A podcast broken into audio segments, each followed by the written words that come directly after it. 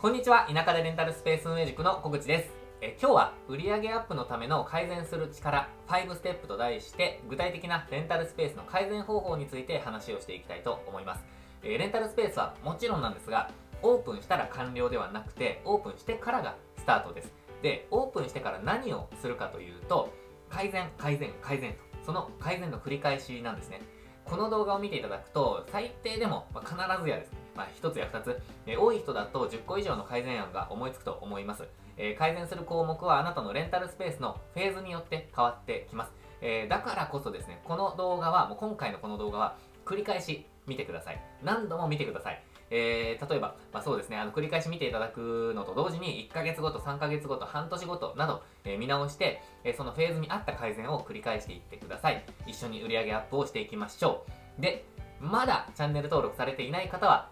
お願いです。今、ご登録ください。チャンネル登録ボタン、パチッと押してですね、えー、売上アップのこういった配信を、まあ、届けていますので、えー、ぜひ届くように、えーちょえー、チャンネル登録をよろしくお願いします。で、このチャンネルでは、えレンタルスペースを1店舗から5店舗くらい持っているオーナーの方向けにですね、まあ、主に、えー、向けに、え売上アップとか効率化とか手間なく運営する方法などを配信しています。田舎でと言っていますが、まあ、どのエリアでも応用できる内容ばかりですので、えー、ぜひ参考にしていってください。ということで本編いきましょう。えっ、ー、と、売上アップのための改善する力5ステップと、えー、題していますが、今ですね、あの、レンタルスペース運営における、なんかこう、大切な5つの力みたいなものを、えー、ちょっとまとめているんですよ。で、その一つが改善する力で、ここはですね、熱量をかけてですね、あの話したいことがたくさんあるので、ぜひですね、最後まで、えー、見ていってください。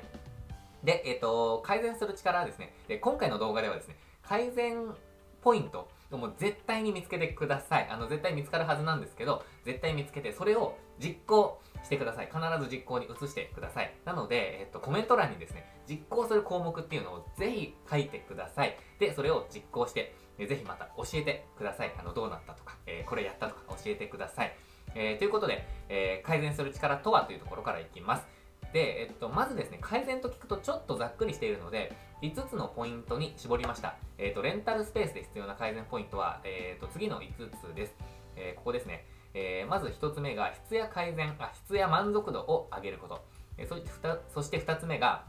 え予約率、リピート率を上げること。え3つ目は伝え伝わりやすい表現に変えるということ。えで、4つ目が時間効率を上げるということ。えそして5つ目は経費を下げるということです。えそれぞれ連動している内容もあるんですけど、まあこの5つのポイントで改善を進めていけば、おのずと売り上げが上がっていくと思います。で、えっと、ざっくりなんですけど、この、この順番ですね、この、えっと、1から5までの順番で取り組んでいくのがいいかなと思ってます。まあ、もちろんですね、あの、最初から経費を下げられることとか、まあ、ホームページを作るところから、えー、伝わりやすい表現にした方がいいっていうこともあるんですけど、まあ、今回は改善なので、え、ー、と、最初からやった方がいいということとはちょっとまた別なんですよね。あの、改善ポイントを見つけて改善に移していくというポイントを今日話したいので、まあ、この順番で見直していくのがいいのかなっていう感じがしていますが、まあ、あの前後することもあるのは、まあ、理解しておいてください。で、えー、っとですね、このあたりは、まあ、あの、ちょっと繰り返しですけど、今の売り上げとか、ご利用者数とか、まあ、とはオープンしてどのぐらい時間が経っているのかとか、ま、オープン翌日と、オープン1年後の改善ポイントって全然違うじゃないですか。なので、まあそういうことです。えっ、ー、と、フェーズに合わせた改善ポイントをちょっと、えー、ここから、今回の動画から抽出していってください。えー、ということで、ちょっとそれぞれ、えー、5つの項目に分けて、えー、深掘りをしていきたいと思います。で、まず、1つ目、え質や満足度を上げるというポイントなんですが、一番わかりやすいの多分これですね。で、質と満足度って書いたんですけど、これは、えっ、と、これ、分けてもいいかなと思ったんですが、ただ、質と満足度を上げるちょっとまかなり連動しているので、え、ー、と、一緒にしました。で、質というのはどちらかというと、スペース自体ですね。レンタルスペース自体。まあ、スタジオなら、え、フローリングの質を上げるとかな、そういうことですね。備品を追加するとか。で、えっ、ー、と、満足度は、例えば料金とかサービス内容とか、あとは、お客様の対応ですね。なんかこう、お問い合わせ対応とか、えっ、ー、と、アフターサポートとか、なんかそういう、えー、ことですね。大量に対すること。えー、なので、まあ、うん、なんか、うん、かっこよく言うと質や、質はハード、え、ー、と、満足度はソフトみたいな、なんかそんな感じですかね。そんなニュアンスです。えー、それを前提にちょっと聞いてください。で、1つ目のスペースの質をさ質を上げるっていうことなんですけど、え、ー、と、スペースの質っていうのは使いやすいとか雰囲気がいいとか、まあ、そういうことですね。で、例を挙げると、えー、ここにあるものですね、えっ、ー、と、便利な備品を追加とか、えーまあ、よ追加するとか、良くするとか。あとは不要な備品をなくしてシンプルにするっていうのも、えー、改善になります。えー、そして、えー、壁紙とか照明を変えて、えー、雰囲気を変える。まあ、これも、え、いい感じの、え、改善ですよね。え、そして古いものを新しくするとか、えまあ、動線を分かりやすくする。まあ、これは直感的に使えるようにするみたいな感じですかね。まあ、入り口に、えーと、電気のスイッチがないなら入り口につけるとか、なんかそういう、え、イメージですね。え、あとは、まあ、綺麗にする。まあ、これは掃除をするとか、そういうことですかね。えー、まあ、いろいろあの出てくると思います。で、このオープンあ、このポイントなんですけど、オープン直後が一番なんかやりやすい気はしますね。えー、はかどるポイントかもしれないです。えー、なぜかというと、お客様のフィードバック、お客様からのフィードバックを通して、こう求められているものとか必要なものが分かってくることが多いので、最初ってあのかなりやりやすいんですよ。なので、そのためにもですね、レンタルスペースのオープン時は、まあ、これジャンルにもよると思うんですが、あの最低限の備品からスタートする方がいいかなと私は思っています。まあ、特にレンタルスペースをあの1店舗目オープンしようとか、まあ、もしくは、ま、田舎に限ったことじゃないんですけどね、これは、ま初めてのチャレンジだと、一気にガチガチにあのもう100万円、200万円かけて、えっ、と、スタートしてしまうよりは、ま最低限、これはまずはあった方がいいよねというのを、えー、置いてからですね、えー、で、ま、そんなにもう多額の金額をかけずにスタートして、そして改善していくっていう方がいいかなと思ってます。で、2店舗目、3店舗目になってくると、ある程度答えが分かってくる部分もあると思うので、まあ、最初からガチガチにやる部分もあっていいと思うんですけど、そんな感じで、ちょっとですね、あの改善できる余地を残しておくように、え、最低限の備品からスタートすることをお勧めします。で、えー、っとですね、あのー、そうですね。で、オープンから時間が経っていてもですね、あの、いつの間にかなんか古いスペース、使いづらいスペースになってしまうなんてこともあるので、まあ、オープン直後に限らずですね、定期的に見直しは必要になるかと思います。で、えっ、ー、と、順番としては、まあ、ここに書いた順番ですね。これちょっと、ものに内容にもよるんですけど、順番としてはお金がかからなくてすぐできるものから、見つけて、えー、取り組んでいくのがいいかなと思います。えっ、ー、と、お金がかからなくてすぐできることもたくさんあると思うんです。例えば備品の位置を変えるとかも、動線を分かりやすくするっていうポイントになりますし、まあ、あとは何かこう、キャンバとかウェブサービスを使って、なんかこう、張り紙を作って、え、分かりやすい説明を置くとか、まあ、これ自分の時間がかかってますけど、まあ、印刷費用ぐらいしかかからないと思うんですよね。えー、あとはすぐできるものですね。あのー、例えば数千円で、えー、っと、お金を出せばもうすぐに導入できるようなものがあれば、まあ、そういうのもすぐ、えやっちゃってもいいかなと思います。まあ、この金額が、あの高いか安いかっていうのは売り上げとかにもよってくると思うので、うん、ちょっとそれは判断してほしいんですけど、お金がかからないもの、すぐできるものから取り組んでいくのがいいかなと思ってます。で、次ですね、えお客様の満足度を上げるというポイント。え、次は満足度についてですね。で、これスペースの質も関係してくるんですけど、えっ、ー、と、それ以外のポイントで話したいんですね。で、例えば料金とかサービス内容とか対応ってさっき言ったことです。で、えっ、と、この項目については、あのー、リピート率からこう判断してリピート率が上がったなとか、なんかそういうことで判断することもできるとは思うんですが、ただですね、あの私が想定しているこの田舎のレンタルスペースだと、ご利用者数がそもそもそんなに多くないと。例えば月に50件の予約とか、ま100件以内の予約だと、そんなにこうデータ化できるほどのなんか満足度の違いみたいなのが割り出せない可能性もあると思うんですよ。なので、この項目については、お客様の声を聞く以外、なんかこう方法はないんじゃないかなって思っています。というか、それが一番簡単だと思ってるんですね。なので、あのインタビューとかアンケートとか口コミなどの情報を拾いながら、え、改善に役立てていきましょう。で、そのために必要なのは、街ではなくて積極的にこうお客様に聞きに行くことなんですよ。で、その中でも一番簡単なのはインタビューだと思います。えー、ご利用後のお客様、まあ、ご利用前後のお客様にコンタクトを取って、まあ、少し話を聞かせていただけませんか？とか、時間を取ってですね、時間を取っていただいて、で、使い勝手とかご利用用途とか、なんかいろんな改善点とか、えー、良かったポイントとかを、まあ、聞いていくっていうのがインタビューですね。これは、あれ、と用意してるかな。えっと、インタビューのシートみたいのをなんか以前作ったんですよね。これ、多分私のオンラインコースに入っているんですけど、ちょっとリンク載せておきます。えっと、リンク、そうですね。あ、これはでも、そうですね。インタビューシートはちょっと後で、えっと、プレゼントできるようにちょっと貼り付けておきます。これ、プレゼントにしてなかったと思うんですけど、これ必要だと思うので、ちょっとですね、えっと、そうか、そうですね。ちょっとプレゼントの流れをちょっと作ってですね、あのー、後でここに追加しておきます。あとは概要欄にも追加しますので、ちょっと後で見ておいてください。後でというか、え見ておいてください。で、えっ、ー、と、ここでですね、あのインタビューの質を上げるのは何、〇〇目線って書いたんですけど、えっ、ー、と、より具体的な回答を引き出すコツっていうのがあるんですよ。で、な、これなんで必要かっていうと、えっ、ー、と、なんか良かったポイントありますかとか、なんか改善点ありますかって聞いちゃうと、すごくざっくりしすぎてて、なんかこう、パッと答えが出る人と、いや、別にないですみたいな感じになってしまう人がいると思うんですね。で、まあ、それ仕方ないと思うんですが、あの、より具体的な回答を引き出すコツっていうのがあって、それは、えっ、ー、と、なんとか目線で教えてくださいってお願いすることなんですね。で、私がよく使っているのは、あのー、ここに書いている通りで、あの女性目線で教えてくださいとか、ダンサーさん目線で教えてくださいとか、先生として教えられる立場で、えー、教えてくださいとか、まあ、先生目線で教えてくださいとか、こう、何目線でとか、どのポイントに絞って教えてくださいと聞くと、かなり具体的な回答が返ってくることが多いです。で例えばあの、まあ、相手の方が女性だったとしてあの女性目線で教えてくださいと言わなくても女性目線なんですけどただあの女性目線で教えてくださいとか、まあ、これ男性でも女性でもあのいいんですけど、えっと、失礼に当たらなければですねただ、えっと、そういうふうに伺うことでえーとまあ、ちょっとこのトイレを直した方がいいんじゃないかとか、えーと、着替えられる場所がとかっていうそういうかなり具体的な話が出てくるんですよ。え、なのでちょっとこう目線を変えていただくっていうえー、ことですね。そのきっかけをこうやって質問で、えー、とお伝えすることで、かなり精度のいいアンケートっていうか、インタビューになると思います。で、なると思いますっていうか、なります。えー、で、えっと、次ですね。次は、街ではなく積極的にお願いをするというポイントに、えー、ちょっと戻りましょう。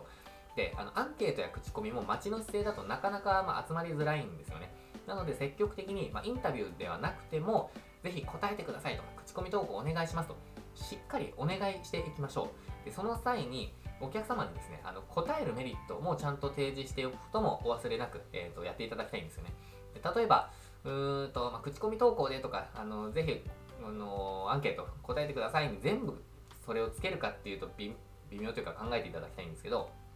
例えば2時間無料とか、まあ、1時間延長チケットなどをお渡ししてもいいかもしれないですね、まあ、インタビューとかだと結構時間を取っていただくことになるので、まあ、私なら、このあのインうんとインタビュー前の1時間無料で使ってくださいとかってお伝えしたりもしくは別途お渡しするなら私無料チケットってあんまり好きではなくてなんか1時間無料あ1時間延長チケットとかをまお渡しすることが私は多いですです。ね、えー、で無料で使えるとかあの延長しますとかその他にですねあのお客様に伝えることはなんで、まあなた、まあ、そのお客様に聞きたいかをはっきりお伝えすることも大切ですなので、まあ、皆様に快適にご利用いただけるスペースを作りたいので、ぜひご協力くださいという、ほんもう本当にその気持ちを、えー、と伝えてもいいと思いますし、あとは先ほどのなんとか目線、何々さん目線、まあ、女性目線でとか、えー、先生目線でとか、えー、そういう、まあ、男性目線でっていうのもありですよね、あの逆なら。えーまあ、そういうことを伝えればあの、あなたに聞きたいがはっきり伝わるので、ぜひ試してみてください。まあ、とにかくですね、あの積極的にお客様の声をまず聞きに行ってください。まあ、これ、え、ー、と、お会いしなくてもあの電話でもいいので、あの聞きに行ってください。ま、いろんなツールっていうか、いろんな方法があるっていうことを、ま、知っておいてください。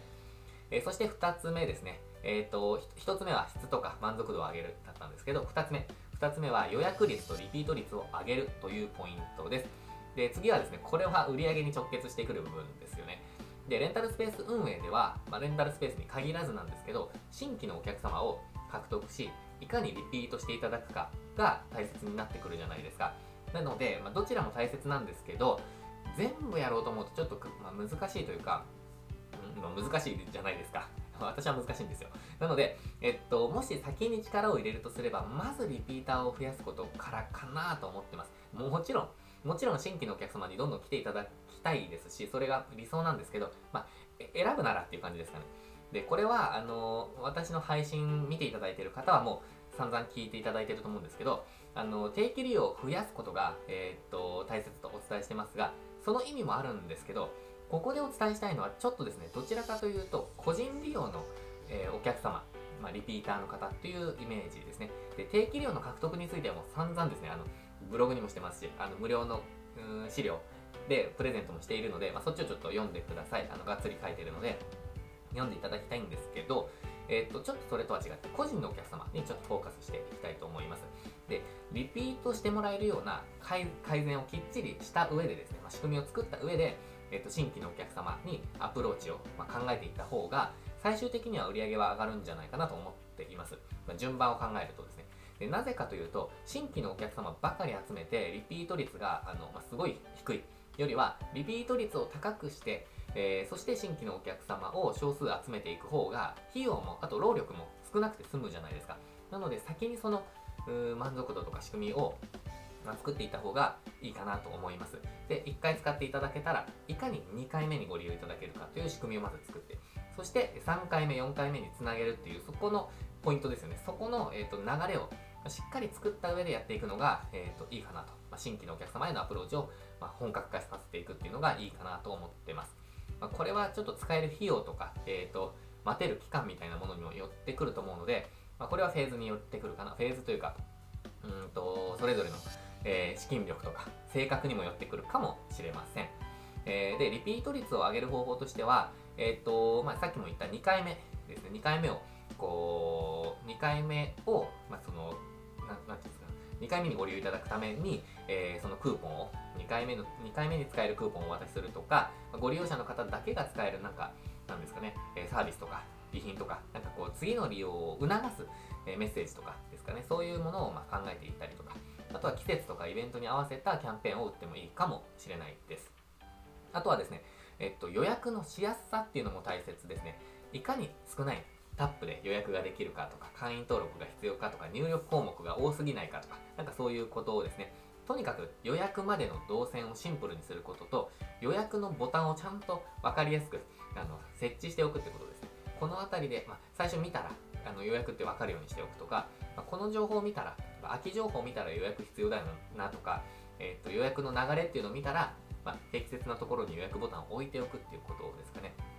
まあ、それが大切になってくるので、これをあの UI、あのユーザーインターフェースとか、えー、呼んだりしますけど、それをちゃんと考えて、えー、改善をしていくというのが大切です。でこれ最近ですね、私が使ってるあの Wix という予約システム、Wix ブッキングを使ってるんですけど、ちょっとこの辺りは使いづらくなってしまったので、ここが私の直近の課題、まあ、改善ポイントでもあります。多分ですね、予約率ちょっと下がったんじゃないかなって思ってるんですよね。まあ、そのせいにしちゃってるかもしれないんですけど、あのまあ、私の改善点でもあります。えー、なので、あなたのスペースに合った方法で、えー、アレンジしながら予約率とかリピート率を上げていきましょう。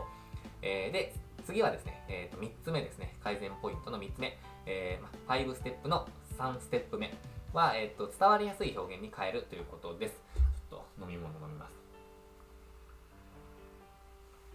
今日はですねものすごい寒くてもう大寒波ですよね。寒すぎてちょっとあったかいの飲んでやります。で、えっ、と、伝わりやすい表現に変えるということです。で、これには3つの、えーと、意味がありまして、えっ、と、ちょっとその3つお話しすると、これですかね。えっ、と、まず、スペースの良さを適切に表現するということ。そして2つ目が、届けたい方にしっかり情報を届けるということ。で、3つ目は、お客様と、まあ、運営者のこともあるんですけど、お客様と運営者のストレスを減らすという、その3つです。え、それぞれ解説していきます。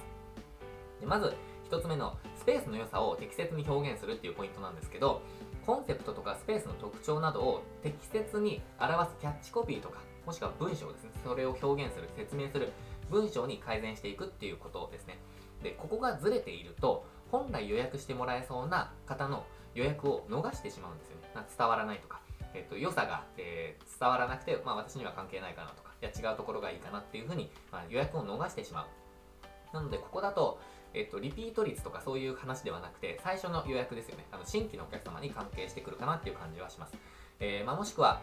まあ、まあ、そうですね、新規のお客様ですよね。で、お客様のフィードバックの中で、お客様からのフィードバック、まあ、さっきの、えーと、インタビューとか、アンケートとか、あと投稿された口コミとかですかね。の中で、えっと、え、そんなところに良さを感じてくれてたのかみたいな、そういうポイントってあったりするんですよ、たまに。あとはあんまり重要視していなかったポイントが意外と大切だったり、いろんな発見があるので、絶対にですね、あの見逃さずにあの文章のフィードバックも読んでいただきたいですし、それをこう引き出せるような質問ですよね、あのインタビューっていうのも大切になってきます。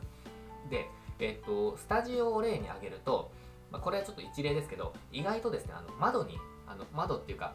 外が見えている窓外に通行人の方がいる場合の窓にブラインドがあるっていうことが重要だったり、えー、してるみたいなんですよ。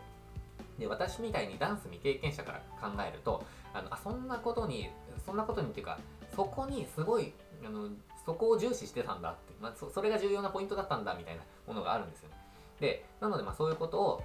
うん、抽出していくっていうイメージですね。でちなみにこれ私はブラインドが必要ってことは認知してます、もともと。なので、まあ、つけてます。ただですね、これ、あの、ここでお伝えしたいことは、ブラインドって必要だったんだっていう驚きを私はしているわけではなくて、えっと、ブラインドありますっていうことをホームページに別になんか書いてなかったんですよなんか。当たり前すぎてというか。ただ、ブラインドってありますかっていうご質問をなんかいただいたりしたので、もしくは、えっと、お客様との話の中で、いや、ブラインドがあってすごいありがたいみたいな、えっと、話をなんか、なんかちょこちょこ聞いてたので、これって意外とポイントなんだなって気づいた。そう、そういうことを言いたいっていう話ですね。なので、えっと、ブラインドって大事なんだって気づいたっていうことじゃないってことをなんか言い訳したかったって話です。で、えっと、次ですね。えっと、届けたい方にしっかり情報を届けるっていうことです。で、これは先ほどの 1, 1つ目にもつながってくるんですけど、どっちかというと、これは SNS とか、あとは Web 広告とかでの表現のことをお伝えしてます。で、すごい極端な話をするんですけど、えっと、男性のトレーナーの方に使ってもらいたいと思っていたのに、実は女性の需要の方が圧倒的に高かったということが分かったとするじゃないですか。で、この場合だとなんか表現を変えるかとか、ターゲットを変え、表現を変えるか、ターゲットを変えるの2つの選択肢があると思うんですね。で、売上アップだけちょっととりあえず考えるとしたら、ターゲットを変えるっていうのが適切だとは思うんですけど、ちょっと今の例でいくと、この章のテーマである表現の改善っていうことでいくと、えっと、本来の男性トレーナーに情報や魅力が伝わるように表現を変える必要があるっていうことをちょっと言いたいですね。えっと、男性トレーナーにこう最適化していたのに、男性トレーナーが見つけてくれないとか、魅力に感じていないというポイントかもしれません。まあ、振り切ってしまって、あの女性をターゲットにしたスペースにするっていうのももちもちろんありなんですけど、まあ、ここで言う、えっと、ちゃんと届けられてないかもしれないということで言うと、写真使いとか文章をガラッと変えて、あとは届けるプラットフォームも、えー、変える必要があるかもしれませんね。例えば、ずっとインスタグラムでやっていたのを、えー、と Facebook とか、Twitter に変えてみるとか、もしくは YouTube とかで、なんか映像で伝えた方がいいのかもとか、なんかいろんな、えー、検討をしてみる、えー、余地があると思います。まあ、とにかくですね、お客様に伝わる、えー、まあ、伝わるとか反応してもらえる表現になっているかを、え継続的に改善をしていきましょう。で、えっと、3つ目ですね。3つ目は、お客様と運営者のストレスを減らすっていうことです。でこれを分かりやすく書くと、えっと、お問い合わせを減らすっていうことです。えお問い合わせに至らなくてもですね、あのものすごい分かりづらい説明だったりして、なんかこうストレスを抱えながら使われているかもしれないので、えっと、ここでのポイントは、初めて見る人が、初めてスペースに来た人が疑問を持たずに使えるかという視点でお客様が、えー、ご利用終了まで通る道を辿っていっていただきたいんですよ。で、ざっくりなんですけど、えっと、お客様が通る道っていうのは、えっと、通る道というか、その、ご利用終了までですね、あの認知してご利用終了までの流れを言うと、えっと、スペースを認知します。例えば、ま、ホームページで、えー、ホームページ、まあ、広告で認知したとか、Google 検索で認知したとか、なんかそういう、えー、動線があると思うんですけど、スペースを認知します。で、えっと、インスタグラムやホームページに行きます。で、えー、まあ、例えばうちの動線なら LINE に行きます。予約します。予約完了メッセージが行きます。で、当日の入室、そして室内に行って退出してご利用完了のメッセージが行くみたいな、そんな感じなんですけど、この、えー、経路ですね、このたどる経路を一つずつ、えー、改善をしていくっていう感じです。この、えーと、LINE の予約完了メッセージのこの部分が分かりにくいからこのお問い合わせ来たのかなとか、なんかそういう、えー、改善を逐一していくっていう感じですかね。で今言ったあのお客様のお問い合わせには改善のヒントがものすごくたくさん詰まっています。で、なんでかというと、あの分からないから問い合わせたからです。分からないことがあって問い合わせたからです。あのお問い合わせがあるたびに、え、改善をしたり、あとフラットな目で、えこれって実際分かるのかなっていうふうに、まあ、見ていくことが必要になるかなと思ってます。で、えっと、最初の頃はですね、あのー、ご家族とか、まあ、お知り合いにかちょっと頼んでもらって、全部の工程をやってみてもらうっていうのもありかもしれません。もしくは、うんとインタビューとかに、えー、何ですかね、インタビューの時とかに分かりにくい部分なかったですかとか、まあ、聞いてもいいかもしれないんですけど、分かりにくかった部分とかってまあ忘れちゃったりするんですよね。なので、あのその時にもう逐一声に出してもらうとか、なんかそういう方法もありだと思います。えっ、と、なんで他の人にお願いするかっていうと、自分はこの全部流れをもう分かってるじゃないですか。なので、なんかこう疑問に思わなきゃね、ちょっと麻痺しちゃう部分部分があると思うんですよ。なので、まあそういうことをちょっとこう、えっ、と、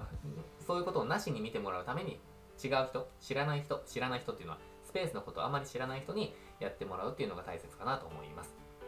で、これなんですけど、半年と、半年に1回ぐらいは見直してみることをお勧めします。なんでかっていうと、あの、私よくあったんですけど、スペースは改善していても、文章は直していなかったとか、なんかそういうことがたまにあるんですよ。なんか具体例を出すと、私のスタジオでえ予約が完了した時に流れるメールに、あの黒いキー、違う、青いキーボックスがありますって書いてあったんですけど、えっ、ー、と、しばらく前に、あの黒いキーボックスにその時直してたんですよ。直してたっていうか変えてたんですよ。なのに青いキーボックスがありますと、まあ、ずっと書いてあったんですね。で、えっと、これ、お客様はあのお問い合わせなかったんですね。あの多分まあ普通に気づいて、青じゃなくて黒だみたいな、えっと、ことで、まあ、流していただいてたと思うんですけど、えっと、自分は全然気づいてなくて、まあ、そういうこともあるので、半年に1回ぐらいは見直してもいいのかなっていう感じはします。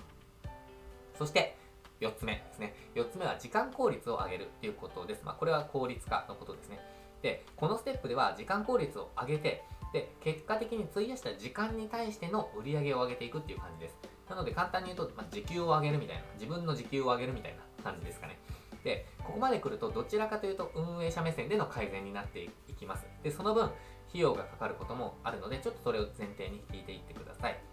で、えっ、ー、と、ちなみにですね、質とか満足度を下げずに効率化するっていうことをこの話では前提にしていますので押さえておいてくださいでここまででですねあのすでにあこれ改善してみようとかあのあそうだこれやってみようってことあると思うんですね。なので、まあ、一度ここでも動画を止めてですねあのやることっていうのをぜひコメント欄に書いてみてください。あのでそれを実行するってことですね。まずちょっとまとめて、え書いてみてください。では、えー、先いきますね。これあれですねタイトルの前に行けばよかったですね。で、えっ、ー、と時間効率を上げるというポイント。で、えっ、と見直しポイントは、え、3つあります。ここですね。えっ、と Web ツールを使って自動化、まあ、短縮する。時間を短縮する、えー、そして2つ目は無駄な作業を減らすかなくす、えー、そして3つ目は外注して自分の作業をゼロにするっていうことですね。え、ー、と、それぞれちょっと解説していきます。で、1つ目、Web ツールを使って自動化、えー、短縮するという点は、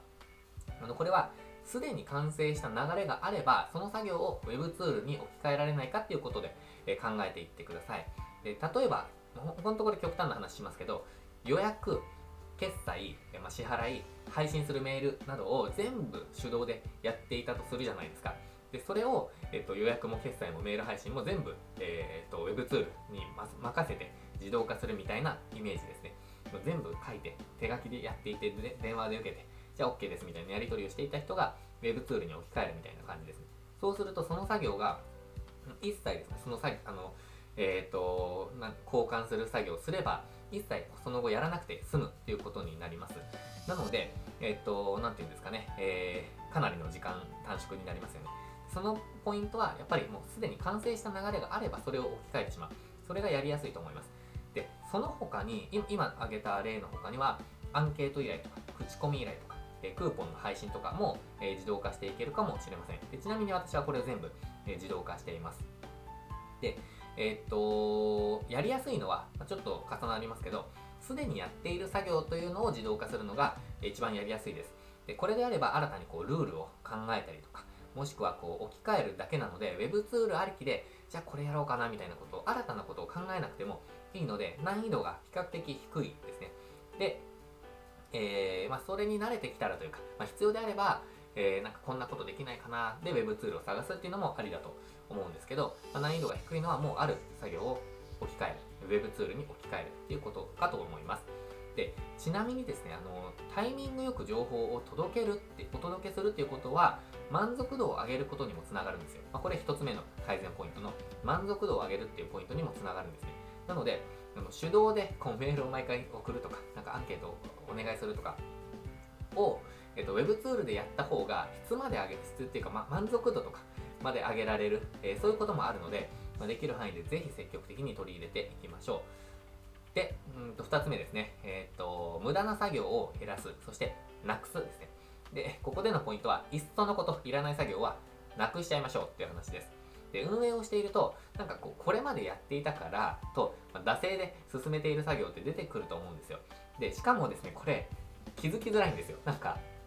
ずっとやってるのでなんか必要かどうかもなんか考えずにずっとやってたなみたいなあると思うんですね。で私の場合は、えっと予約システムであのうち現金払いをに対応してるんです。スタジオは。で現金払いの方のデータを見てですね毎週、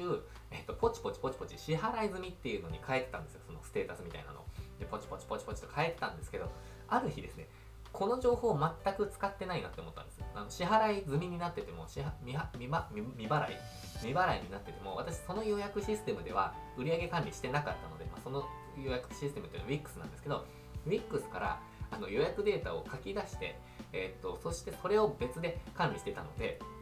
あのー、支払い済みかどうかなんて私には関係なかったんですよで、えー、と現金をチェックして支払い済みだなっていうのを別でチェックしてたので、あのー、そのポチポチポチが全く必要なかったのにずっとやってたんですよね。なのでその日から、まあ、その瞬間から一切やらなくなったんですけど、なんかそんな感じの、もう惰性でやってることっていうのがあると思うんですね。でもしかしたら私がやっている今のデータを書き出してなんとかっていうこと自体も必要ないみたいな、えー、っと、うまい方法が、えー、っと出てくるかもしれないですけど、まあ、そういうことですね。あのいつもやってるのに、これ必要ないよな、みたいな。なんかそういう謎の作業というのを、えー、となくしていっちゃいましょう。でもしくは減らすってことですね。この工程いらないんじゃないかなって。で、あの運営をしていて、それをずっと気にし続けるのって大変だと思うんですよ。あの改善ポイントないかなとか、無駄なポイントあるかなっていうのをずっと考えていくのってなんか大切あ大切じゃない、えっ、と大変だと思うんで、今日は無駄な作業を見つけるぞ、一つは絶対見つけるぞみたいな感じで、えっ、とその作業に取り組んでみる。と意外と無駄な作業とか、まあ、ステップを見つけることができるので、まあ、そのマインドを一回入れて、えー、作業するっていうのもおすすめです、まあ、いつも考える方がいいに決まってるんですけど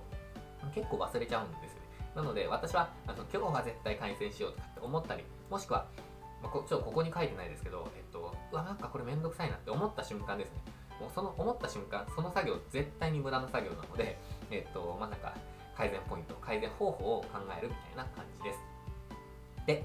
3つ目。3つ目はですね、外注して自分の作業をゼロにするっていうことです。で、これ、作業の効率化で、効率化っていうポイントでいくと、一番の効率化は自分が全くやらないことなんですよ。なので、まあ、ウェブツールに任せて、あのー、全く自分がやらなくなるっていうのもありですし、えっ、と、何でしたっけ、作業をなくしてしまう、ゼロにしてしまうっていうのも、あの、えっ、と、もうそそれに近いんですが、ただ、必要な作業っていうのは必ず残ってくるじゃないですか。で、それを外注してしまうっていうポイントですかね。で、えっ、と、とはいえですね、まあ、そんな費用かけられないと思うんですよ。で、な、なんでかっていうと、私のこの情報を見てくださってる方は、ま、私は想定している範囲では、あの田舎のエリアで、えーと、運営されていたりとか、まあ、小規模に1店舗から5店舗ぐらい運営している方が、まあ、多いと思っているので、まあ、あんまり費用かけられないという方が多いはずなんですよ。というか、費用かけすぎてしまうと、あの利益がすごい削られちゃうので、あの、なんていうんですかね、なんかちょっと本末転倒みたいになっちゃうので、その意味でいくと、外注は最終奥義じゃないかなって思ってるんです私自身はですね。ただですねそんな中で最も早く安く取り入れられる外注があるんですよ。でそれが掃除の外注です。でこれあの掃除専門の方に外注するのではなくてすでにご利用いただいているリピーターさんに掃除をお願いするっていうのがベストかなと思ってます。で、えっと、その費用ですね。お願いする費用っていうのはスタジオとか、まあ、あのスペースのご利用料金のお値引きで、えっと、還元するっていうイメージですね。でそうすることで、まあ、外注費用プラスで支払うことなくお客様にも、まあ、お喜びいただける仕組みですね。あのご利用料減るので、まあ、助かりますっていうこともありますし、あとはですね、私の場合は、掃除のための30分っていうのを、あのー、追加でさらにプレゼントしてるんですよ。なので、値引きした上に、えっ、ー、と、掃除の時間っていうのをプレゼントしてしています。で、掃除自体は、えっと、私があのスピーディーにやると10分ぐらいで終わるので、あの余った時間は自由に使っていただくことが、まあ、できるようにしてるんですね。あの自由に使ってくださいってしているので、あのそれもお喜びいただいてます。例えば、えっと、動画撮影に使われる方もいらっしゃれば、まあ、事務作業で、そのノリでやっちゃうっていう人もいれば、まあ、レッスンをちょっとあの延長するっていう方もいらっしゃいますし、あと私がプレゼンしたのは、えっと、この掃除、あのキッズダンスの先生にはあの生徒さんと一緒に掃除してくださいみたいなことをやあのお伝えしたんですよ。そうしたらそれコミュニケーションにもなるしすごくあのやってみますみたいな感じですごくお喜びいただけたポイントがあったのでなんかこういや両方私も先生もあのウィンウィンだったなっていうふうに思ってますなので、まずはですね、この掃除の外注っていうか、掃除のお願いですね。外注っていう感じではないんですけど、まあ、お願いっていうところから、えチャレンジ、まあ、導入してみるのはいかがでしょうか。で、えっ、と、5つ目、これ最後なんですけど、最後はこれです。経費を下げていくってことですね。経費を下げていく努力をしましょう。で、あのー、ただですね、これは何店舗も、もう本当になんか10店舗とか運営している場合を除いて、大きく費用を下げることって難しいかもしれないですね。費用じゃない、経費か。経費を下げるっていうのは難しいかもしれません。で、その経費を削るポイントとしては、えっ、ー、と、ここに書いている家賃自体とか、もしくは駐車場とか、通信、まあ、Wi-Fi とか仕事用の携帯とか、あとは、えっと、水道光熱費とかシステム使用料、まあ、予約ツールとか自動化ツールとか、あとは消耗品などだと思うんですね。で、えっと、運営中の場合は、まあ、家賃とか駐車場はなんかちょっと難易度難しいと思うんですけど、ここって固定費の中では、えっと、割合がかなり多いじゃないですか。一番多分多いと思うんですね。えっと、占める割合が。なので、まあ、更新時期とかに聞いてみてもいいのかなっていう感じはするんですけど、まあ、このあたりちょっと難しいんですよね。えーと、あとは、えー、通信費とか水道光熱費とか、まあ、システム利用料は見直しすることで、まあ、数千円、えーと、下げられるかもしれないですね。でちょっとここに補足で書いたんですけど、Wi-Fi については私はあの、えーと、簡単に見直せる可能性があのあると思って、あると思ってるっていうかすみません。ちょっと今言い方間違えた。えっと、私は、あの Wi-Fi の専門家の川口さんという方にあの全部 Wi-Fi お願いしたんですよ。で、その時に、えっと、最適な Wi-Fi プランっていうのを教えてもらったんですけど、最近、あの、実は対談というかインタビューさせていただいて、その動画後で、後でじゃないな、あの、後日アップするんですが、その時に知ったのが、あの、見直せるかもしれないんですよ。この今すでになんか4000とか5000かかってるかもしれないその固定費ですね。を、なんかもしかすると見直せるかもしれないチャンスがあるので、まあ、その方法とかはちょっと動画で、えっ、ー、と、ぜひ今度見てください。えっ、ー、と、近々動画、近々、まあ、後日アップしたいと思っています。まあ、プランごと変えてしまうと。ただ、今、契約のなんか縛りみたいのがあったのが、なんか法改正で、えっ、ー、と、契約の縛りがなんか緩くなったみたいなんですよ。で、それを、なんかこう、なんていうんですかね、ちゃんとルール通り変更して、えっと、プランを変えるっていう方法があるみたいなので、なんかこう、実は7000円ぐらいかかっちゃってるんだよなって人が、もしかすると月々4000円とか5000円に、あの、光通信でも下げられる可能性があるので、なんかまあそのあたり、ちょっと私専門家ではないので、この金額はちょっと適当に言っちゃってますけど、あの、そういうのがあるので、ぜひちょっと動画楽しみにしていてください。で、あとはですね、消耗品とかだと同じようなあのものでコスパがいいものに変更して、まあ、数百円下げていくみたいな感じはできるかもしれないですけど、まあ、ちょっと影響力が少ないですが、まあ、下げられるものは下げた方がいいですね。えっと、例えば Amazon の提供特便にして、まあ、同じものでも単価を下げた上で、買い出しに行く時間も節約するとか、そういうこともおすすめの一つです。で、これ、難しいものもあるんですけど、この今回お伝えした中ではですね、えっと、固定費の中で、まあ、同じ結固定費の中で同じ結果が得られるのに、えっと、金額が下げられるっていうものがあれば、あの、多少面倒でもですね、あのそのチャンスも時間を作ってやった方がいいです。それ、あの、何にもしなくてもずっと節約し続けられるポイントなので、絶対多少面倒でも、えっ、と、多少というかかなり面倒でも見直した方がいいと思います。で、1回の努力、これ繰り返しですけど、1回の努力で効果が得られるので、まあ、たっぷり時間をかけて見直しをしてみてください。えー、ということでですね、あの、今回の内容は以上です。で、今回の改善というテーマは、かなり多岐にわたってちょっと文章長くなっちゃったんですけど、それだけですね、これ結果につながりやすいと思うんですね。なので、あの、今回の、えー、と、内容を、何度も繰り返し見ていただいて、改善ポイントを見つけてください。で、ここにも書きましたけど、レンタルスペース運営のそのフェーズによってですね、あなたのレンタルスペースのフェーズによっても、使えるノウハウとか、まあ、その、なんていうんですかね、えっ、と、応用できるものが変わってくるので、ぜひですね、一つ一つ実践しながら、フェーズが変わったらまた見直していただいて、1ヶ月後、3ヶ月後、6ヶ月後みたいな感じで、見直していただいて、この上からですね、見直していただいて、えっ、ー、と、上からっていうか、すみません、この動画ですね、この動画が一番簡単だと思うので、で見直していただいて、えっ、ー、と、改善に役立てていってください。絶対ですね、えっ、ー、と、改善点見つかると思います。そして、えー、冒頭にも言いましたが、えー、改善点が見つかったらですね、えー、思いついた改善点をぜひコメント欄に今すぐ書いてください。アウトプットしてください。そしてそれを実行してください。で実行されたらですね、あのどんなことを実行したとかコメント欄に書いていただいたり、